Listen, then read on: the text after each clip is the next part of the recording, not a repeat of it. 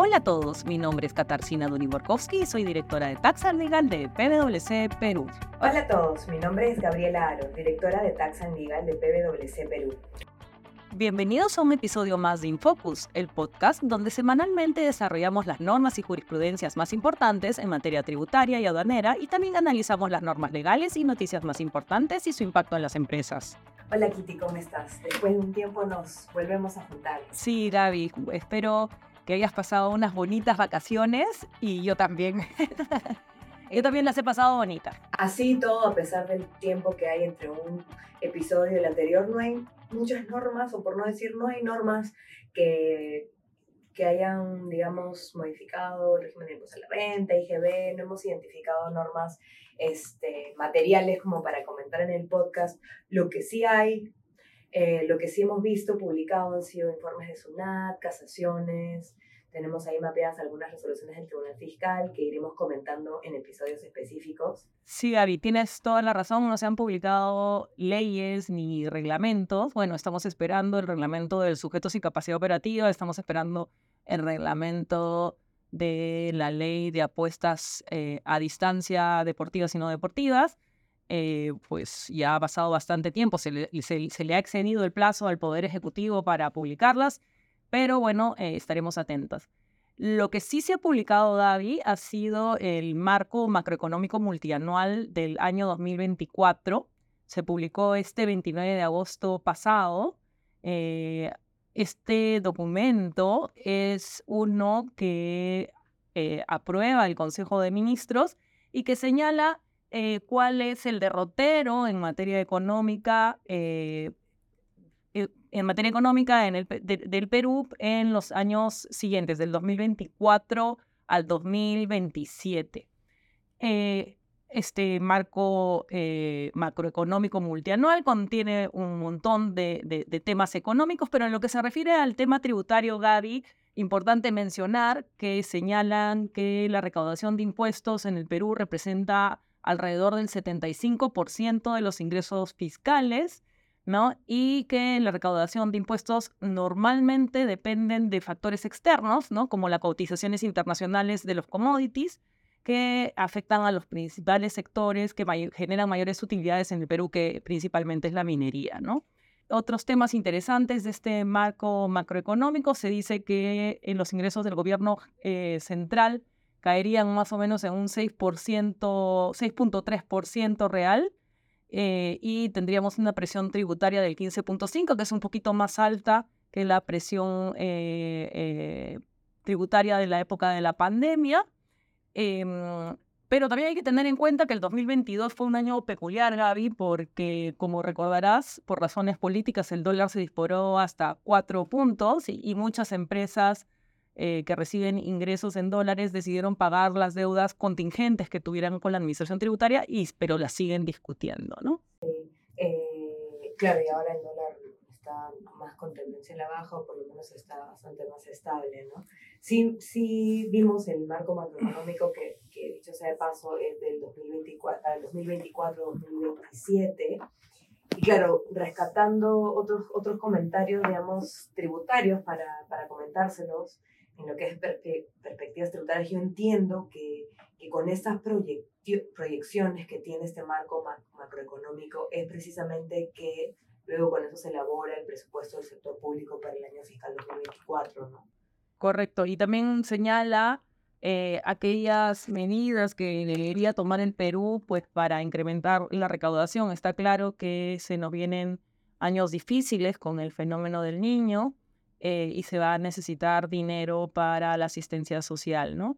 Y bueno, pues eh, establece qué medidas se deberían tomar. Y, entre esas medidas, algo importante que se señala expresamente y que es bueno que, que los contribuyentes y sus asesores tengan en cuenta es que se va a continuar, digamos, se va, se va a seguir enfocando la lucha contra mecanismos que permiten la evasión y ilusión de pago de tributos, ¿no? Eh, sí, Gaby, desde el 2017 el Perú ha adoptado una eh, clara afrenta contra la ilusión y la evasión. Tenemos por venir, como eh, te decía, la norma del sujeto sin capacidad operativa, el reglamento y también el reglamento del de, el perfilamiento de contribuyentes, ¿no? que también va a generar un efecto en medios de pago, eh, se, va, se nos va a categorizar en función a nuestras eh, calidades como contribuyentes. ¿no? Eso en general es lo que dice este marco macroeconómico. Es un documento bastante interesante de leer. ¿no? ¿Cómo se acceder a ese documento? Se publica? Lo publicó, lo, se publicó en el peruano en el 29 de agosto. Si uno ingresa a normas legales eh, del día 29 de agosto, eh, ha sido publicado por el, eh, mediante decreto supremo por el Ministerio de Economía y Finanzas. También esta semana queríamos comentar varias casaciones, mejor dicho, mencionar que se han publicado en el peruano diversas casaciones en materia, en materia tributaria y aduanera, por nombrar algunas, eh, la casación, hay una casación sobre el cálculo de la prorata en el caso de empresas bancarias y financieras, hay otra sobre el crédito tributario por reinversión en educación. Hay una Gaby de casa habitación, que las vamos a ir comentando eh, próximamente. ¿De la definición de casa habitación? No, respecto de un elemento que pasa cuando eres copropietario. Ah, interesante. Interesante, un tema bien interesante. Y finalmente también hay una casación sobre la causalidad de la comisión. Pero una casación que nos había parecido muy interesante es una sobre la, lo que se puede discutir en fiscalización. Eh, bueno, para eso hemos eh, invitado a un experto, a Álvaro Santillán, gerente de litigios. en PwC Perú. Hola Álvaro, ¿qué tal? Bienvenido, gracias por acompañarnos. Hola, ¿qué tal Gaby? Hola Kitty. Muchas gracias por la invitación de nuevo. No, encantadísima de tenerte aquí. Cuéntanos, esta casación, ¿cuándo salió? ¿Qué dice? ¿Qué implica? ¿Cuál es tu apreciación sobre esta casación? Ya, bueno, esta casación es reciente. Eh, la fecha de emisión, solo para que quede ahí, que tomado en cuenta, es el 20 de abril del 23. Sin embargo, bueno, nosotros tenemos conocimiento hace poco, recién que ya se publicó. Eh, la casación es la 3518-2022 y es importante en general porque más allá de que esta vez un precedente vinculante, lo cierto, más allá de la conclusión, está el tema de todo el contenido que lleva detrás. Y solo para poner como, como temas bastante generales, eh, la conclusión a la que lleva la Corte Suprema y por la cual da eh, origen a este precedente vinculante que lo voy a comentar después, básicamente que lo que señala es que la presentación de una declaración jurada rectificatoria establecida por un, deudor tributario en el marco de un procedimiento de fiscalización o fuera de él produce los mismos efectos eh, jurídicos, donde se manifestará en ese caso la voluntad de dicho deudor. Y en, esos, en ese caso, ¿cuáles son los fundamentos a los que llevaron básicamente a la, a la Corte Suprema a establecer este presente vinculante? El primero de ellos es que de acuerdo a una interpretación del, código, del Código Tributario, lo que señala es que la presentación de una declaración jurada rectificatoria presentada dentro o fuera de la fiscalización produce los mismos efectos jurídicos, de conformidad con el Código Tributario.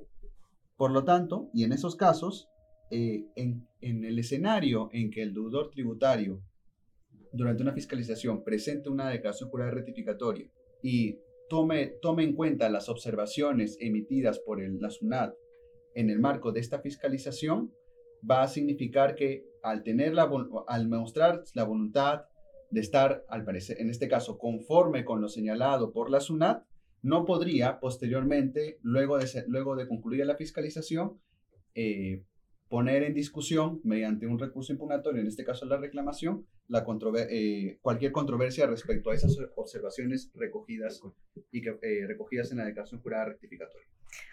Wow, a ver, porque es práctica común, ¿no? Que durante la fiscalización, eh, a medida que se van, digamos, eh, respondiendo los, las observaciones de la SUNAT, el contribuyente o mantenga firme su posición de cuáles son, digamos, las, los, los, gastos, por ejemplo, que considera deducible, o que acoja y recoja, digamos, digamos, las observaciones de SUNAT y antes de que cierre la fiscalización, presente una declaración jurada rectificatoria en donde incluya, por ejemplo, como una adición adicional, valga la redundancia, eh, las observaciones de SUNAT que surgieron en la fiscalización antes de que termine, ¿no?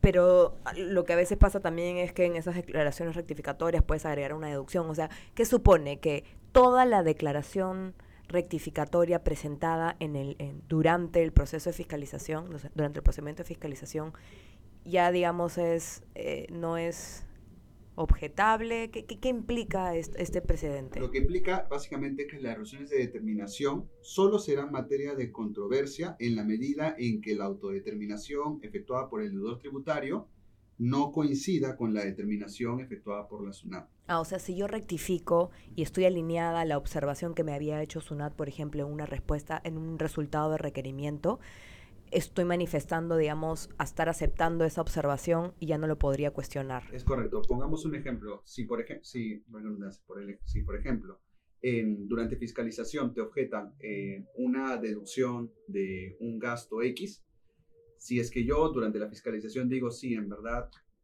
parecería que no, no tengo la información como para poder sustentarlo, voy a presentar una rectificatoria desconociendo esa deducción que ya me indicó la SUNAT. Luego, posteriormente, ya casi cerrando la fiscalización o ya justamente eh, al cierre de la fiscalización y sabiendo las conclusiones, el contribuyente puede advertir que efectivamente sí tenía la documentación o los fundamentos por los cuales debió considerar, en ese caso, que la deducción se, se realizó conforme a ley. Y entonces, si quiere interponer un recurso de reclamación, ya no lo va a poder hacer, porque básicamente lo que se va a tomar como referencia a criterio de la Corte Suprema y eh, a criterio de la Corte Suprema es que ya recogió el reparo o la determinación efectuada por la SUNAT en la declaración jurada rectificatoria. Álvaro, esta casación es un precedente de observancia obligatoria, es decir, que se va a aplicar para todos los casos. ¿Esta casación no violaría el derecho de defensa que tenemos todos los contribuyentes?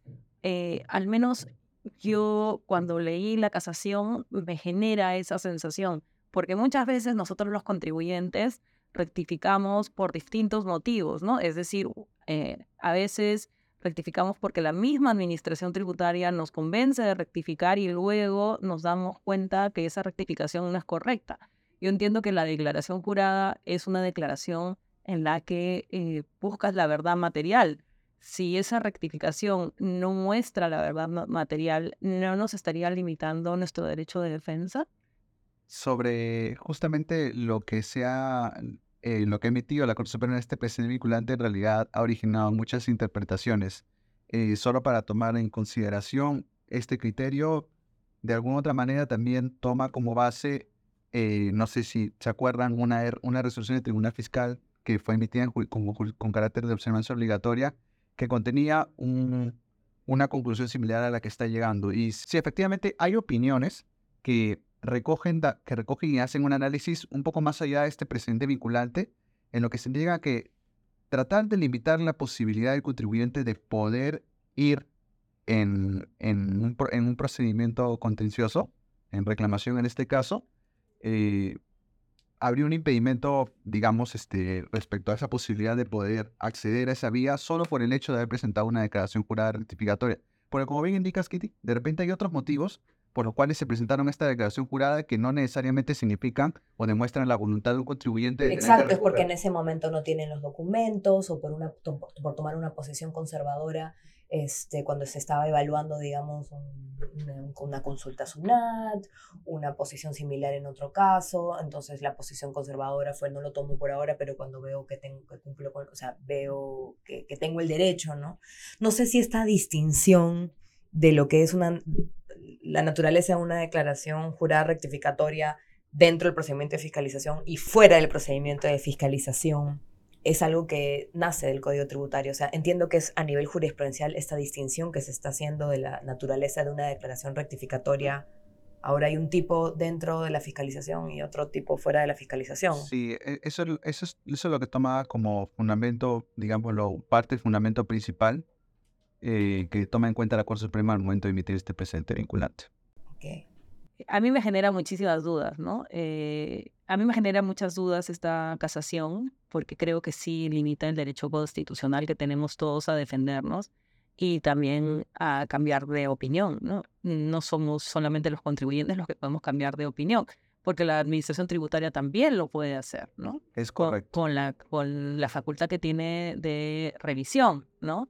Entonces, me parece que nos están quitando ciertos derechos, con que, ciertos derechos y hasta de igualdad, ¿no? Frente a la administración tributaria. Pero bueno, esperemos que en algún momento esta casación se revierta, o en todo caso se precise eh, en qué casos se debe interpretar cómo lo ha hecho este, e, esta sentencia.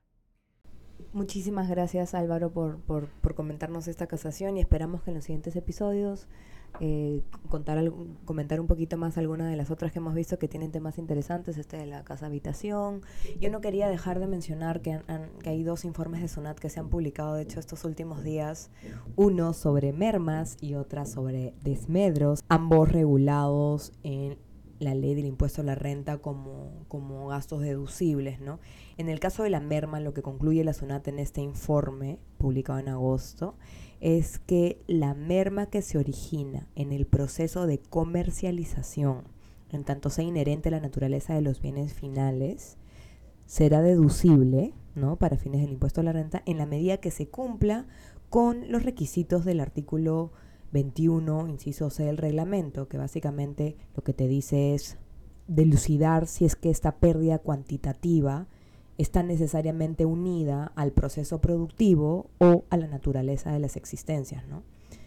Eh, esa, es, esa, es, la conclusión en la que arriba eh, la SUNAT en lo que se refiere a las mermas y en el caso de su informe sobre desmedros, eh, lo que es gastos por desmedros de existencia, ¿no? lo que señala la SUNAT es que en el supuesto de que la de destrucción de existencia se realice en un ejercicio posterior al, que, al, ejercicio en el que se contabiliza su baja, ¿no? en cumplimiento de los principios contables, se va a considerar devengado ese gasto en el ejercicio en que se acredite la destrucción. ¿no? ¿Eso qué quiere decir? Que yo puedo tener la baja contable en un ejercicio, el ejercicio siguiente cumplo con sustentar en los términos que me exige la ley y el reglamento su destrucción y será en este segundo ejercicio en el donde pueda deducir el gasto por desmedro de existencias. ¿no? Además, también concluye que el valor que debe de considerarse como gastos es el costo de adquisición o producción de estas, valuado de acuerdo al método que se haya, que se haya adoptado. ¿no?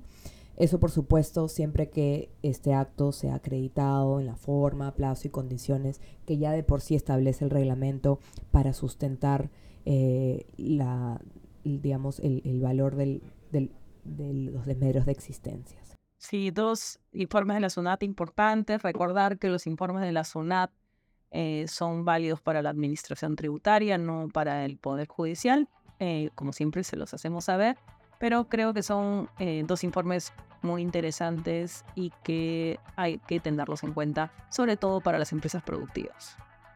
Bueno, con eso cerramos el episodio de hoy y nos vemos en un siguiente episodio nuevamente. Gracias Álvaro por acompañarnos. Gracias, Gracias Kitty. Gracias a ti Gaby. Gracias Álvaro por acompañarnos una vez más. Chao. Chao.